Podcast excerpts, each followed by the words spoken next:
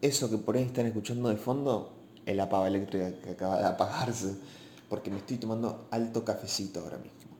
Pero bueno, ¿se acuerdan de 100% lucha?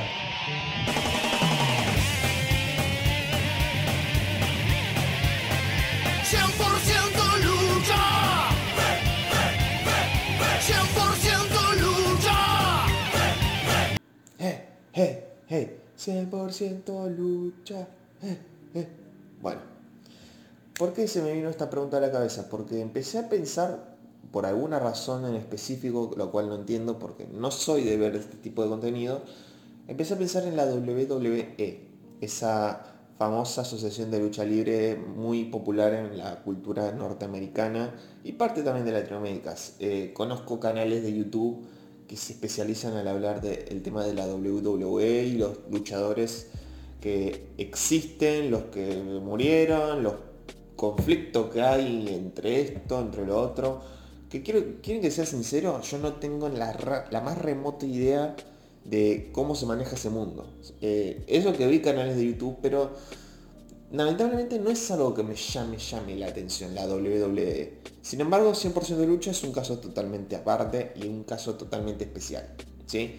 Voy a contarles un poco la historia de cómo fue que descubrí 100% de lucha, más allá de que todos los que vivimos en Argentina habremos visto aunque sea una propaganda de 100% de lucha y la mayoría de los pibes de la actualidad de nuestra generación crecieron viendo 100% lucha. Pero quiero, quiero contarles más o menos cómo fue mi primera interacción con 100% lucha. Porque es una historia un tanto curiosa que quería, em, no sé, contar acá en este maravilloso podcast. Vamos a empezar. Vamos. Bueno, primero acabo de buscar un poco de info porque la verdad hace mucho no veo 100% lucha y no me acuerdo exactamente el año en que lo vi. Yo sé que era muy pibe, ¿sí? Tendría unos 8, 9 años por ahí cuando descubrí por primera vez 100% lucha. Así que me di cuenta que efectivamente en el 2006 yo tenía, como les digo, unos 8 años tenía yo. Así que vamos a, voy a contarles más o menos cómo fue, eh, bueno, que digamos vi 100% lucha. La primera vez que lo vi fue en una propaganda del canal Telefe, ya que pasaban en este canal este maravilloso programa. Y mi primera impresión fue como, ¿y esto qué es?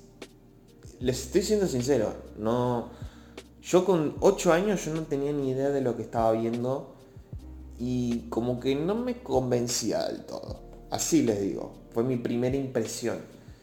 Y yo digo, esto siento que no va a durar mucho y que terminarán poniendo los Simpsons como siempre lo hicieron, aunque solo lo den ahora, los sábados. Aunque bueno, tenemos a Star Channel y tenemos Disney Plus, pero aunque sea las últimas temporadas, pero a lo que voy es que yo a 100% lucha no le tenía fe al principio. Sentía que no iba a gustarme, que no me iba a traer ese formato. Así que dije, bueno, vamos a esperar a ver qué onda. Así que llegó el, preciado día, el domingo, que se estrenó por primera vez en Argentina 100% lucha.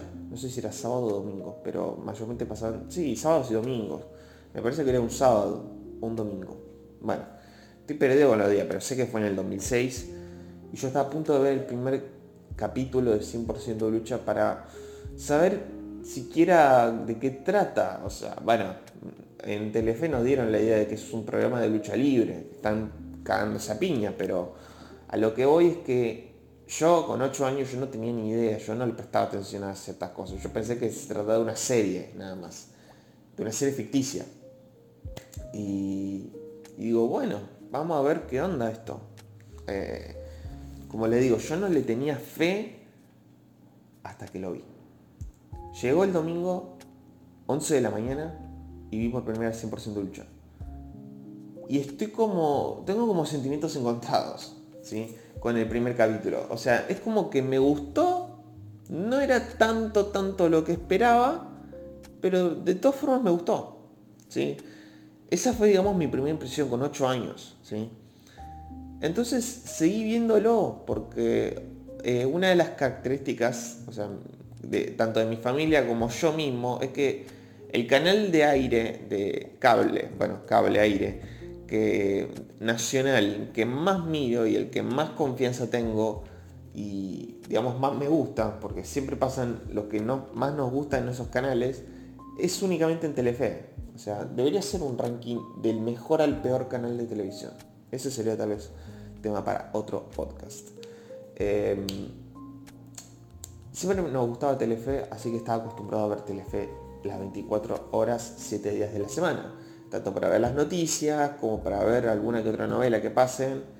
Em, alguna que otro canal, no canal no, programa de concursos o bien algún tipo de variedad, o mayormente lo que yo veía en Telefe era Los Simpsons, y alguna que otra vez las noticias, pero mayormente veía Los Simpsons, vamos a ser sinceros, todos veíamos Telefe por Los Simpsons hasta que empezaron con, bueno, con alguna que otra novela, venía Brasil, eh, esta, no, Mil y noches no, eh, Moisés, eh, Masterchef, ahora pasa palabra, bueno, esto de por qué veía Telefe también es otro tema. Vamos a volver al tema principal, a 100% lucha. ¿sí? Eh, em, empezaba a conocer a todos los participantes. ¿sí? Estaba, de los que me acuerdo, estaban eh, La Masa, Vicente Viloni, los más conocidos. Hip Hop Man, que no sé por qué, pero en esa época como que mucho no les llamaba la atención. Pero a mí me gustaba, era como un pequeño gusto culposo. O sea, no a muchos les gustaba Hip Hop Man, pero a mí sí me gustaba mucho. Eh, tortícolis, Musambé Tutú y... ¿Quién más estaba? Déjenme ver porque en serio necesito refrescar un poco la memoria. Los que me acuerdo son esos, ahora mismo contándoles, pero necesito chequearlo un poco porque en serio no me acuerdo. Bueno, ahora estoy viendo en Wikipedia y veo que eran un montón más. O sea, yo los que me acordaba eran Vicente Viloni, La Masa, Hip Hop Man, eh, Tortícolis y Rottweiler, Hip Hop. Bueno, todos, todos esos me acordaba, pero eran muchos más, obviamente, y se los voy a nombrar ahora mismo. Amundamón, Babosón, Balut Cuniescu, no sé cómo se pronuncia, Beto Segovia, Boca de Lata, Burro Santillana, Cara de Máscara, Chucho Baigorria, Chulo, Delivery Boy, Dimitri Kasov, Doctor Calambre. Ah, Doctor Calambre, ese sí me acuerdo. Recién cuando leí el nombre, ahí sí me acuerdo de él, pero la mayoría de estos no me acuerdo. Eh, Santos, El Primo, El Piba Alfajor. Tenían tantos nombres bastante ingeniosos.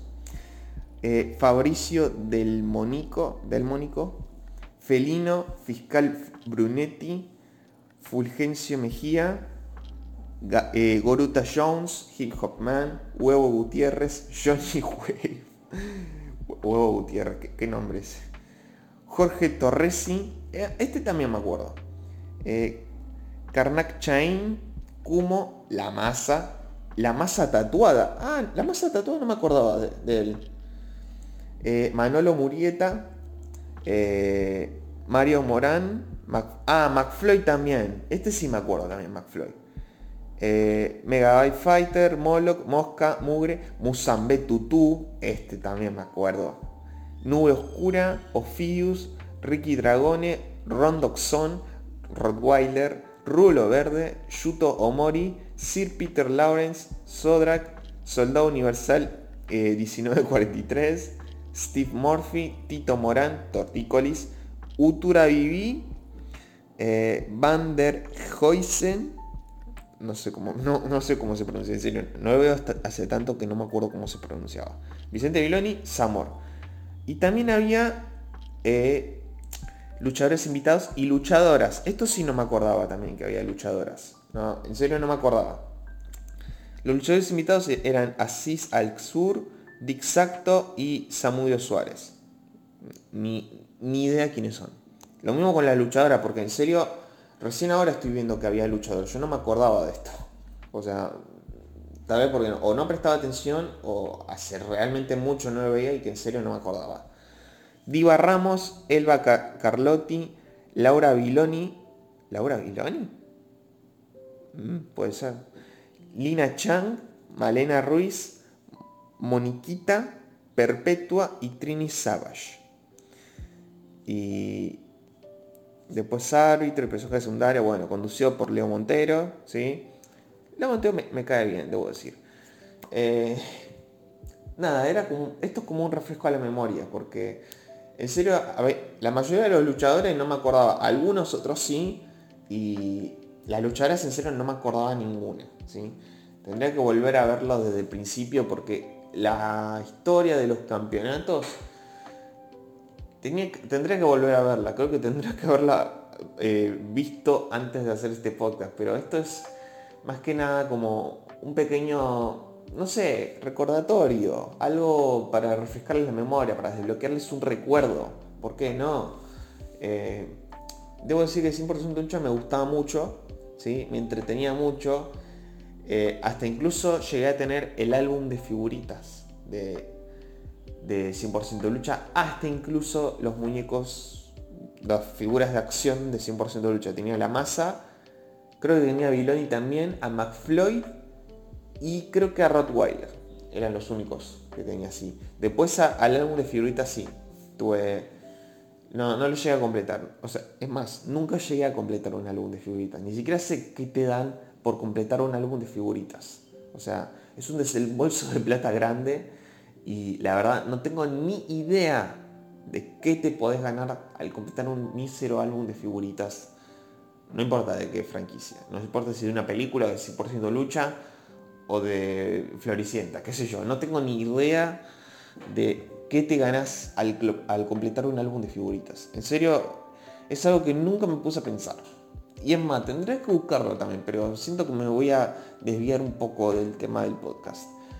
Cuestión que para muchos 100% lucha es como la introducción a la WWE y al mundo de la lucha libre. Eh, sin embargo, yo nunca me terminé de encajar en el mundo, más allá de que eh, me gustaba mucho ver 100% lucha, ¿sí?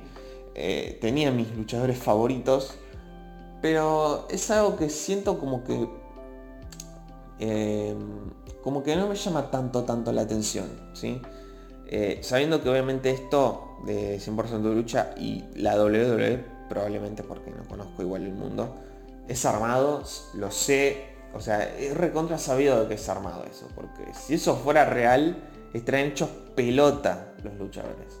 Estarían hecho bolsa y no querían, o sea, después de una noche ya, ya no dan para abajo, ya se jubilan con una golpiza como esa, en, serio. Eh, realmente no es algo que me guste, no es algo que me llame la atención el mundo de la lucha libre en general.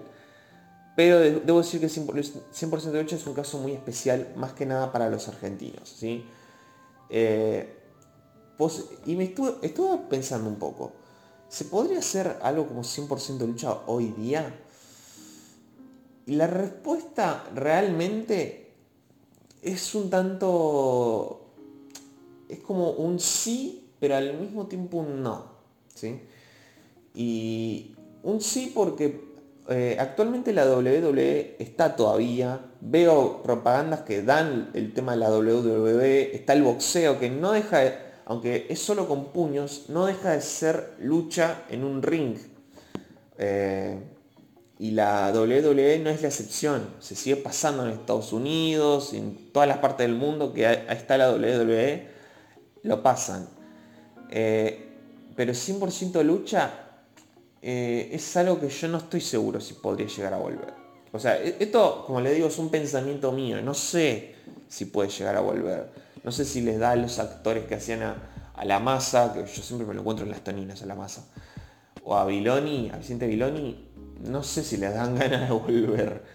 Eh, a no ser que empiecen con luchadores nuevos, qué sé yo. Pero onda. De que si se podría hacer o no, es como un tema ese. Porque está el tema de la violencia, o sea, se pasaba muy temprano este programa. Se pasaba a las 11 de la mañana un domingo, un sábado. Y, o sea, los pibes se levantaban a esa hora y, lo que veían era dos tipos cagándose a piñas en un ring. Con Leo Montero de espectador, de conductor, digo. Así que les, estoy siendo sincero, no sé si se puede llegar a hacer. Y es más, en la página de Wikipedia de 100% lucha, eh, descubrí algo que yo esto no lo sabía. Y es que la WWE efectivamente quería comprar 100% lucha. Pero los productores de Telefe, en ese momento, eh, no dijeron, no, ¿sabes qué? No te vendo 100% lucha. ¿Por qué no te vas bien a cagar WWE? Acá estamos bien orgullosos de Vicente Viloni y de la masa. Son orgullo nacional. Deberían tener una calle con el nombre Vicente Viloni y la masa. Deberían tener nombre de calle porque son orgullo nacional. Así que chupate un culo WWE. Bueno, algo así me imagino que les dijo los, eh, los productores de Telefe. Porque realmente esto no, lo sabía, lo acabo de descubrir. Y, a una entrevista que se, le hizo a Hip Hop Man, ¿cómo debería estar el tipo? No, sé, debería buscar las redes sociales de algunos de los luchadores. No sé si tienen redes sociales, pero igual. Em, dijo que esto fue un error porque, a ver, fue un error, pero tal vez no tan mal error, porque de cierto modo eh, la fama que ya tenían en Argentina los luchadores de 100% lucha iba a ser aún más, porque ahora iban a conocerlo en Estados Unidos, eh, bueno, o en Canadá, o, en los países donde todavía está la WWE y tienen sus versiones. Eh, probablemente iba a ser más famoso, pero esto tal vez llevaría el cambio de que Telefe ya no podría pasar 100% lucha porque pasa a ser de la WWE. Y es como, pero chabón, ¿para qué me, me compras? Si después, si, vos me lo comprás, no lo voy a poder pasar más. No, no ve que los pibes de acá Argentina eh, les gusta 100% lucha, les, gusta ver a dos tipos cagándose a piña a la mañana un sábado. Y así, así fue como la historia de 100% lucha, al menos por lo que yo me acuerdo. Hasta hay dos películas, o tres había. Bueno, dos, tres películas había. Eh, que debería, de verdad las tendré que volver a ver, porque en serio hay cosas de esa trama de las películas que no me acuerdo. En serio le digo, no me acuerdo ni un poco. ¿sí? Yo apenas me acuerdo los nombres de luchadores, de la luchadora no tenía ni idea. Y bueno, nada. Eh, esto fue un pequeño desbloqueando recuerdos tal vez. 100% lucha. ¿sí? ¿Quién, ¿Quién, más se acuerda de 100% lucha? ¿sí? Eh, ¿Y qué, qué, pensarían si volvería? O a ustedes, siendo sinceros, con todo lo que está pasando en el mundo y el internet que se ofende literalmente de todo, eh, les hago una pregunta. Eh, si vuelve 100% lucha, ¿les gustaría? ¿O vale la pena que vuelva 100% lucha? O mejor, voy a reformular la pregunta. ¿Es posible que vuelva 100% lucha? Después del mundo en que vivimos. Se lo dejo a su criterio. Les dejo mis redes sociales, arroba Nicolás La Presa, tanto en Twitter como en Instagram. Y nos vemos en el siguiente episodio de este maravilloso podcast llamado El de Nico. Ay, hablé tan rápido. Nos vemos en el siguiente episodio de este maravilloso podcast llamado El Vertedero de Nico. Nos vemos la próxima. Y nos agarran a piñas.